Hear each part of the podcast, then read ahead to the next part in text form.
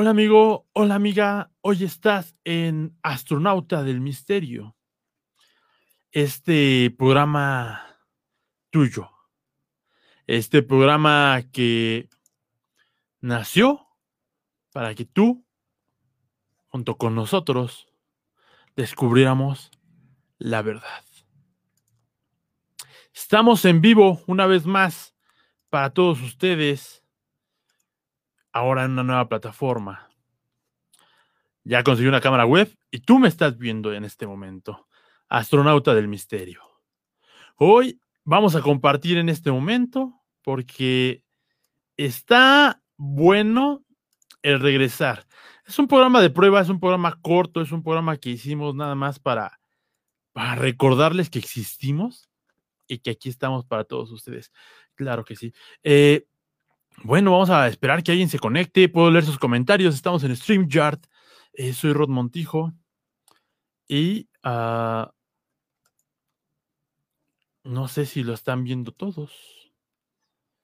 Vamos a ver quién lo está viendo en este momento. Dos personas ya lo están viendo. Estamos en Astronauta del Misterio. Eh, nueva temporada, de cierta forma, el regreso. Yo no quiero llamarlo nueva temporada porque Simplemente estábamos haciendo cosas diferentes para que tú lo vieras. Eh, den un segundo nada más para compartir. La verdad es que me ganó el tiempo y no pude hacerlo lo propio, ¿verdad?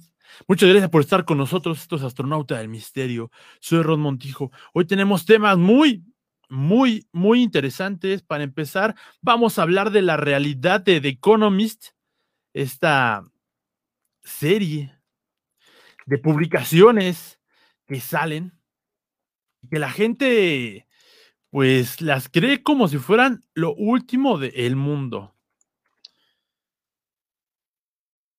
Astronauta del misterio. El regreso. Así se llama este episodio, señores y señores. Se me cayó mi celular. Eh, gracias por estar aquí con nosotros hoy. Vamos a aventarnos eh, vamos a aventarnos un chorillo ahí bastante entretenido. Véame usted, ya estoy también aquí. ¿Cómo están? Ahí estamos. No sé, no sé si se trabó la imagen o no. Y hay gente mandándome mensajes en este momento, lo cual pues no está mal, pero tampoco es como si yo hubiera querido que usted en este momento me mande mensajes, porque estoy un poco ocupado. Eh, Vamos a hablar, como ya le dije, de Economist, esta afamada publicación, portadas que salen eh, mensualmente, anualmente eh, y cada seis meses, y la gente las toma como unas publicaciones que son lo que el nuevo orden mundial nos tiene preparados. Eso es algo muy ah, peculiar, diría yo. Así es, The Economist, este afamado y serio eh, medio a nivel mundial, que pues es lo que es, así es. E-, es una revista eh, de política, economía y temas de interés, eh, hoy muy enfocados quizá a la geopolítica, y bueno, déjeme saber si usted me está escuchando, mande un qué bueno que regresaste o algún mensaje de apoyo o también de odio, claro que sí, cómo no, eh, porque el odio, mire, no es de gratis, no, es, un regalo que se da y, y que no todo mundo tiene. Entonces, si usted nos regala ese odio, pues acá bienvenido de, regreso, ¿no? Entonces vamos a hablar de Economist un ratito, porque de Economist sacó esta portada hace seis meses y le voy a decir por qué yo no había hablado de esto. ¿Por qué razón? Rod Montijo, astronauta del misterio, no salió a, hablar sobre este asunto. Eh, es muy sencillo, muy, muy sencillo, porque usted cree que los fabulosos, los increíbles dueños del mundo van a darnos la chance de, pues bueno, mire usted, eh, de saber sus planes, porque eso es lo que dicen estas páginas y estos grupos. No, es que el nuevo orden mundial nos trata de decir mediante The Economist como mensaje secreto lo que está por pasar, lo que está por venir, lo que va a suceder. Entonces, pues nos dieron esta portadita que es muy famosa, que ya, o sea, al principio esta, esta, esta imagen se daba eh, cada año, ¿eh? O sea, era la, de diciembre la que nos iba a dictar cómo iba a estar el año. Después ya fue cada seis meses. Y hoy en día ya es mensual. Cada publicación, mira, mira The Economist, mira lo que nos están diciendo los poderosos y los gobernantes y, los Rothschild, cuya publicación es de ellos, eh, nos dicen saludos a Iván Olvera que nos está escuchando, a Hugo Mendoza dice saludos del Fer y yo, Hugo, eh, Fer, eh, muchos saludos, gracias por estarnos escuchando. pero bueno, entonces tenemos esta revista donde sale un cochinito, sale un volcán, sale una familia con máscaras y un hijo con un casco eh, de batalla, ¿no? De soldado, eh, un pingüino parado sobre un iceberg eh, a unos asteroides, aquí unos patos, uno está cayendo y los demás no tienen sombra, y aquí un reloj que no está marcando las 12, sino está a punto de marcar las 12, unos virus, bacterias por ahí, un, una especie de bomba atómica que estalló, una bomba muy poderosa y unos rayos solares. Además, fíjense que también es muy curioso cómo nos dejan ver con dos conectores acá de luz. Eh, ¿Por qué todo esto es importante? Porque, pues bueno, estas gentes, pues lo que dicen es, mira, es que lo que nos están diciendo es que, vean el título nada más. Next catástrofe and how to survive it. La siguiente catástrofe y cómo sobrevivir. O sea, ellos nos están diciendo a manera de, pregunta o de análisis cuál va a ser. No nos están diciendo, esta va a ser. Pero eso es lo que nos dicen esas publicaciones, que esto es lo que va a ser. Y entonces es que ya habían hablado y nos habían dicho lo que era el coronavirus, eh, perdón, sí, coronavirus, el coronavirus. Y bueno, la verdad es que esto se lo traga al mundo a montonadas. Por eso que no quería decir nada, porque yo no hablo de temas que realmente no tenga sustento o que yo no quisiera decirle a usted, el que me escucha la verdad. Ahí, ahí tenemos foto y pues ahí estamos en Astronauta del Misterio, porque se paró la cámara. Pero bueno, eh, va a ser un programa bastante corto. Entonces tenemos esta portada y yo cuando leía todas las publicaciones, cuando eh, pues, escuchaba estas teorías conspiranolocas, diría la gente de ahora, eh, sobre pues esto se me iba a la cabeza, yo quería salir a hablar de inmediato, pero estábamos en esta pausa de astronauta para mejorar pues los logos, para mejorar la idea del programa, para mejorar eh, qué se venía. Miren ustedes, ya tenemos una portadita ahí bien bonita, miren nada más, astronauta del misterio. Y pues bueno, sigamos con esto de The Economist, ¿no? Porque entonces, como vimos, pues ahí nos muestra unas imágenes. Pero estas imágenes, ¿a qué vienen? ¿Por qué las saca de Economist? ¿Por qué la gente piensa que es lo que sigue por venir? Porque somos ciegos, porque no nos informamos, porque no estamos al tanto de la agenda mundial.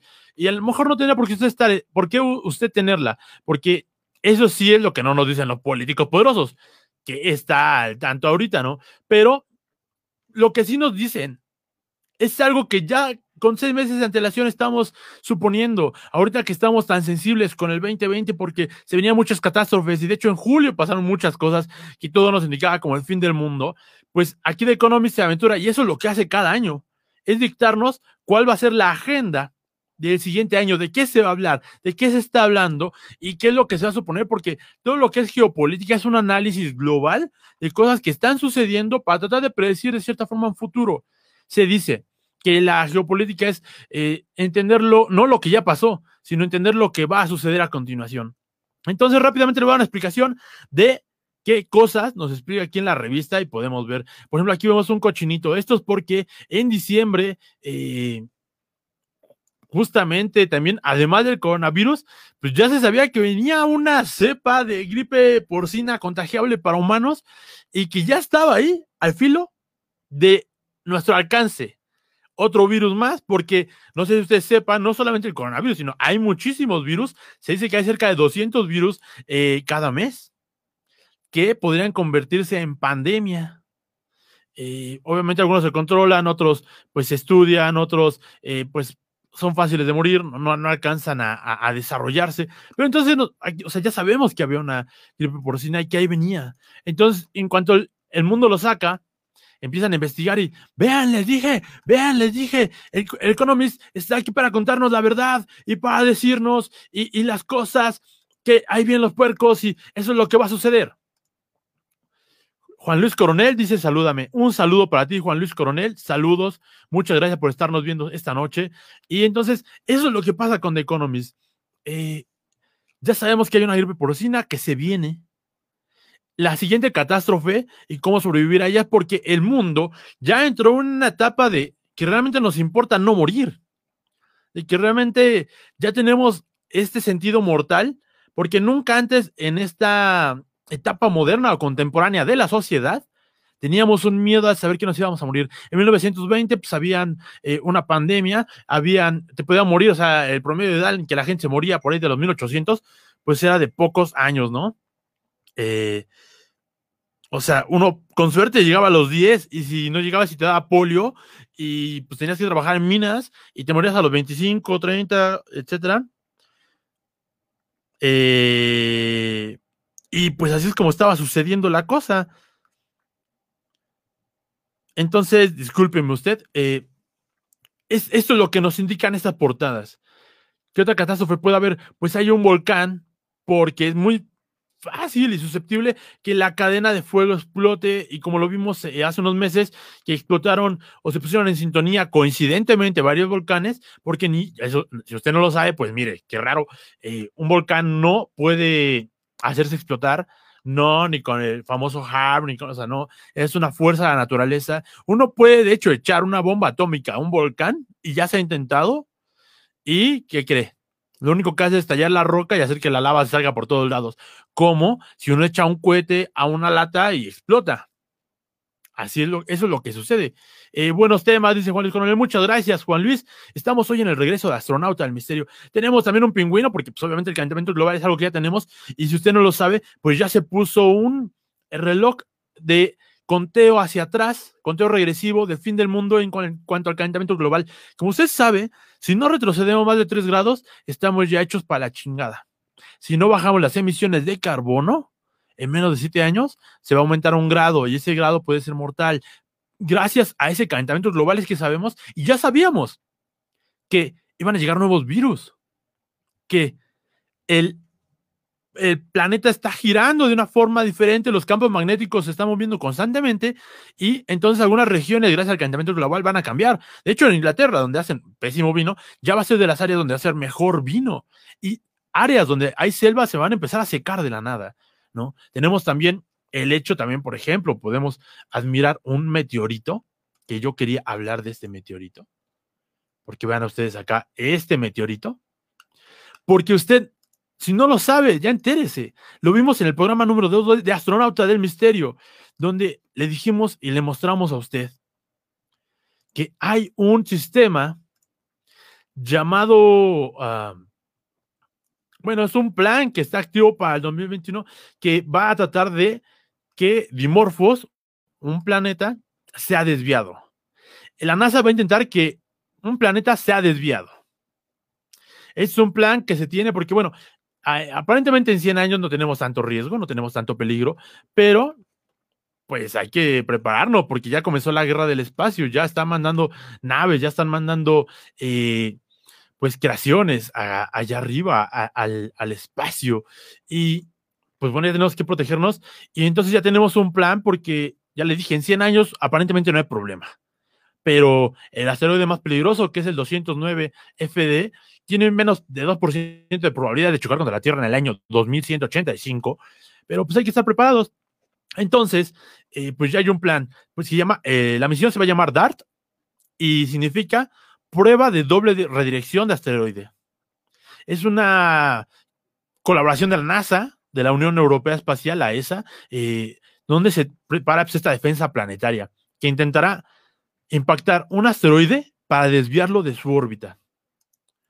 Vamos a hablar más adelante de vamos a hablar más adelante de todo esto, pero yo quería que usted lo supiera para entrar en esos temas, en este programa beta de Astronauta del Misterio. Eh, donde tenemos, pues bueno, la portada de Economist, tenemos entonces este reloj que si usted no lo conoce es el reloj para el fin del mundo, que cada vez adelanta más. Este reloj se hizo para la batalla o el miedo a una batalla o una guerra nuclear, la cual no se dio por suerte, pero ahora sí lo conservamos para saber que nos podemos morir en cualquier momento, aunque no teníamos esta oportunidad latente, ¿no? Aquí esto nos lo muestran porque ya sabemos que hay varios virus eh, mostrándolos. Y esto fue lo que le llamó a mucha gente la atención. Este hongo, este impacto de lo que presumimos una bomba, y pues nos, nos acordó de esto. No sé si usted se acuerde, tragedia en Beirut, que borró prácticamente una isla, borró prácticamente un pedazo, perdón, una isla, estoy yo soquete, un pedazo de muelle, lo borró.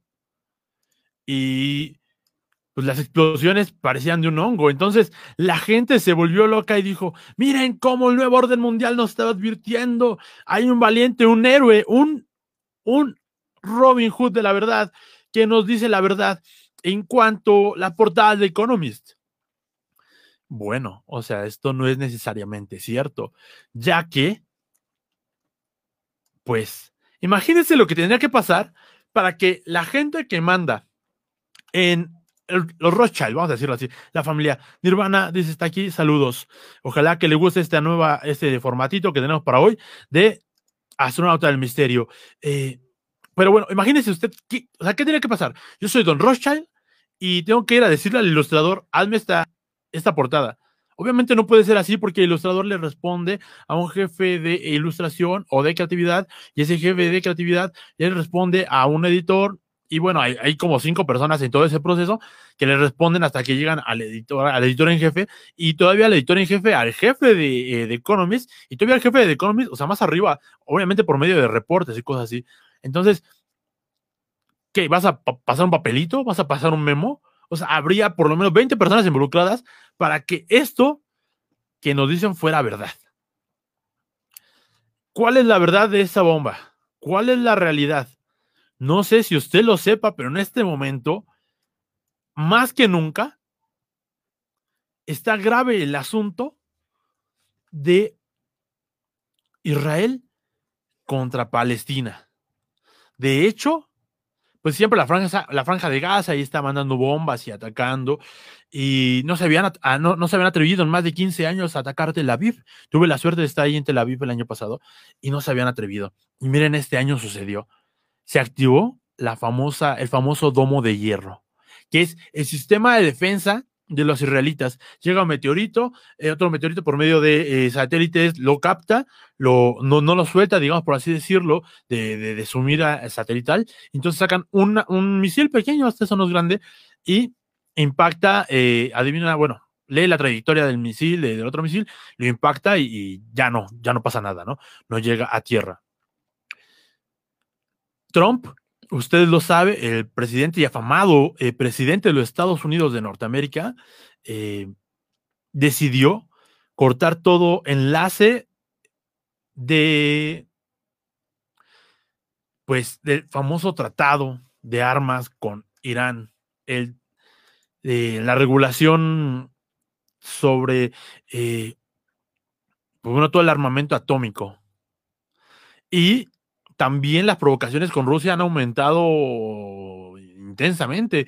Eh, los rusos provocando a los norteamericanos con un satélite el cual está en la órbita de la Tierra y nunca pudieron los eh, norteamericanos descubrir de qué era, o sea, es de comunicaciones, inteligencia, qué, qué estaba haciendo ese satélite ahí.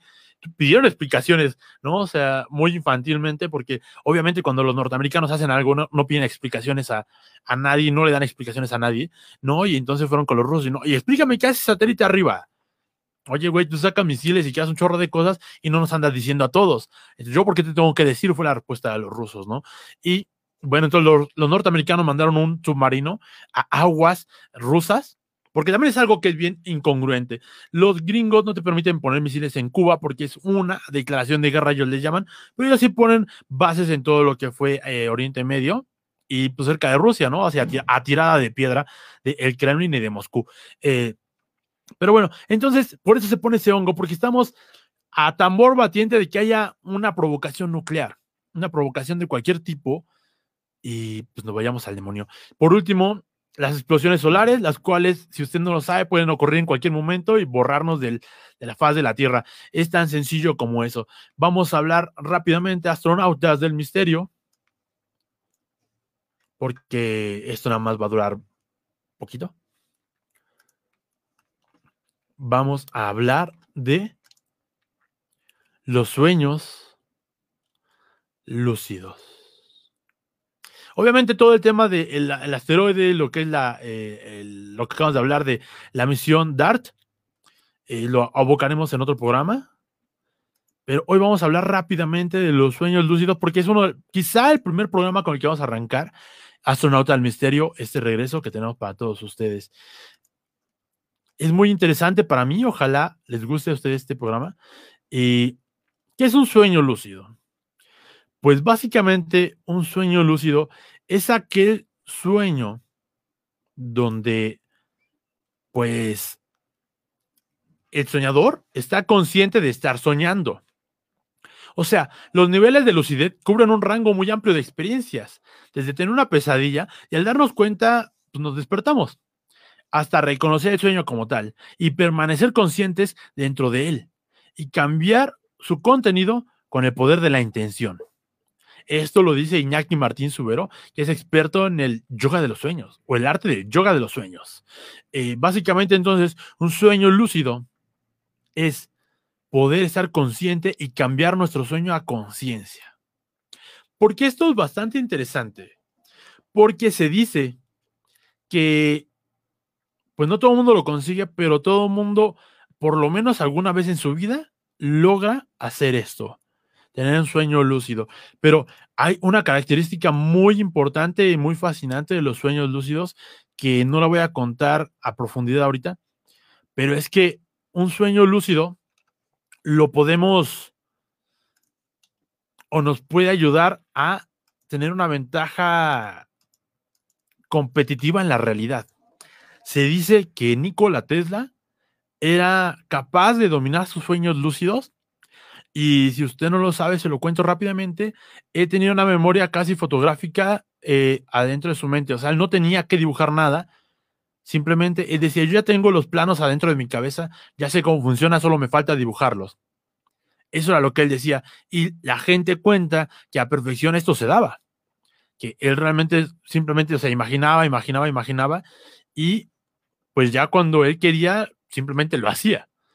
Albert Einstein también tenía, los sueños de Albert Einstein eran muy, muy, muy complicados, ya que ese, que ese señor casi no dormía, pero él tiene varias teorías sobre los sueños lúcidos en la realidad, que los veremos en ese primer programa quizá, donde los sueños lúcidos para él no son más que una forma de nosotros de seguir estando sin estar, por así decirlo. Eh, o sea, una forma en la que nosotros podemos manipular más allá de la realidad o de los planos físicos que, tenemos. Por lo tanto, él podía tratar de entender sus propios teoremas y así se dice que es como él desarrolló justamente la relatividad, la cual, si usted sabe, pues bueno, fue, fue a dar un punto muy o un cambio muy eh, extraño porque nosotros pensamos que todo lo que sube tiene que caer, que eso es la gravedad, pero es una fuerza que se jala, o sea que el planeta hacia adentro jala todo, o es una fuerza que de afuera algo nos está empujando hacia adentro. Entonces, eh, la relatividad básicamente viene a decirnos que es una fuerza de afuera hacia adentro y es algo que cambió pues paradigmas existenciales eh, gigantescos. Y se dice que Einstein realmente nos pudo dar esa, esa, suerte o esa fortuna de conocer esa teoría, ya que en sus sueños lúcidos él podía determinar ciertas eh, constantes. Para terminar, no sé si usted conozca al matemático más famoso eh, de la India, que es, perdón usted, el mismísimo, era un hindú, que él, tal cual película, pues estudió poco y logró que un profesor en Harvard, bueno, se estudió mucho, perdón, pero e, en, papel, digamos, no, no tenía realmente una educación eh, tenía una educación mínima, mínima, académicamente en matemáticas y bueno, él tenía libros desde pequeño y libros avanzados y los estudió y los pudo desarrollar y hizo contribuciones extraordinarias al, análisis matemático, la teoría de números, las series, fracciones continuas, por ejemplo. Él se llama Srinivasa Raman, Ramanahu, perdónenme usted, Ramanujan o Ramanujan. Él es quizá el matemático más famoso de la historia, miembro de la Royal Society de Londres, en la Universidad de Cambridge. Él dice que todas esas teorías, esas brillantes afirmaciones, las cuales profesores de todo el mundo, de todos los planetas, no habían dado con todos sus conocimientos, con toda su labor, teniendo a gente a su lado de una manera extraordinaria. No habían encontrado ese tipo de teorías, pero Ramanujan nos dice que él dice, yo vi en un sueño, por ejemplo, él decía que él vio en un sueño como una gota de agua impactaba, y entonces formaban ondas y salían números y él los empezó a escribir y después ya cuando se despertaba los descifraba. Es por eso que para mí últimamente los sueños lúcidos se me están haciendo de lo más interesante eh, para explicar algunas cosas porque para muchas personas eh, teóricos, eh, tener una conciencia pura, el tener una conciencia desarrollada, en este caso con los sueños lúcidos, podría ser el siguiente paso de la evolución sistemática. Como ustedes saben o recordarán, algunas de las personas, incluyendo los aztecas, decían que este era el cambio de era y que realmente iban a sobrevivir o iban a ser eh, aptos los personajes que pudieran trascender a su propia época. Es por eso que los sueños lúcidos, eh, mi afamado escucha esta noche. Ahí estoy, míreme usted transmitiéndole desde su hogar, perdón, desde este mi hogar, su casa, a sus oídos. Y bueno, vamos a ver los sueños lúcidos un poquito más adelante, en el siguiente programa, porque este nada más era la transmisión de entrada de intento a este regreso de astronauta del misterio. Eh, para terminar, pues justamente vamos a hablar de esta película que se llama Good Will Hunting, en la cual es la recomendación de hoy. Vamos a recomendarle muchas cosas porque eh, justamente esta idea de Astronauta del Misterio del regreso era prepararnos para traerle programas a ustedes con invitados, para traer programas de eh, respondiendo dudas, acerca de algunas cosas que de pronto nos mandan, que son muy interesantes, videos, eh, noticias que se van dando de la nada y pues, podemos hacer cápsulas de 10 a 15 minutos tratando de explicar qué está sucediendo o qué sucedió, o por lo menos traer la información más apta, porque como usted sabe, Astronauta del Misterio no es un programa para que yo venga aquí a decirle lo que no es o lo que no pasa o lo que no existe. Astronauta del Misterio es para entretenernos con lo que está sucediendo, pero que se pueda y venga de medios, por lo menos, no fiable, porque nada es fiable en esta realidad, pero sí de medios que pudiéramos tratar de entender, y también de sucesos que están sucediendo, vaya, sucesos que suceden, ¿verdad? Eh, pero que nos llaman mucho la atención. Y además, entre todo eso, pues ya tenemos traer unas capsulitas de recomendación. Por ejemplo, si hablamos de sueños lúcidos, pues tenemos que dar la recomendación, en este caso de sueños lúcidos, del origen de una muy buena película, donde Christopher Nolan, este afamado director que está sacando, de hecho, Tenet en este momento, el cual, pues, no es un genio de la cinematografía, pero está muy cerca de ser uno de los mejores uh, directores de esta época. Eh, pues nos relatan ciertas cosas. Pero ya que estuvimos hablando de sueños lúcidos, pero más que nada de Ramanujan o Ramanujan, eh, hablaremos de Good Will Hunting, esta película hecha por Gus Van Sant, en la cual Ben Affleck y Matt Damon se atrevieron ellos, ya que no tenían trabajos, eh, a escribir, a hacer su propia película. Ganaron el Oscar por esta película. Trataron de financiarla, pero nadie quería asistir le llamaron a Robin Williams, le mandaron el guion y Robin Williams dijo, yo quiero estar ahí. Oye, pero no tenemos para pagarte. lo mínimo. Yo quiero trabajar en esta película porque va a ser una chingonería. Y la verdad, la película lo es. Básicamente, un niño de Boston, un niño eh, traumatizado por su infancia compleja, pues es un genio y tiene que enfrentar sus retos de su vida como cualquier ser humano, afrontando que él es un genio y que tiene que hacer algo con esto, algo que quizá muchos de nosotros no sucede. Pero bueno, muchas gracias por escuchar este programa de hoy, este programa de prueba, Astronauta del Misterio. Prepárate, conéctate y vamos a descubrir la verdad. Muchas gracias, vamos a estar preparando cosas nuevas, cortinillas, música, a ver qué sale, mis estimados. Hoy queríamos preparar por lo menos la cámara web y mire, no salió, pero así es la vida.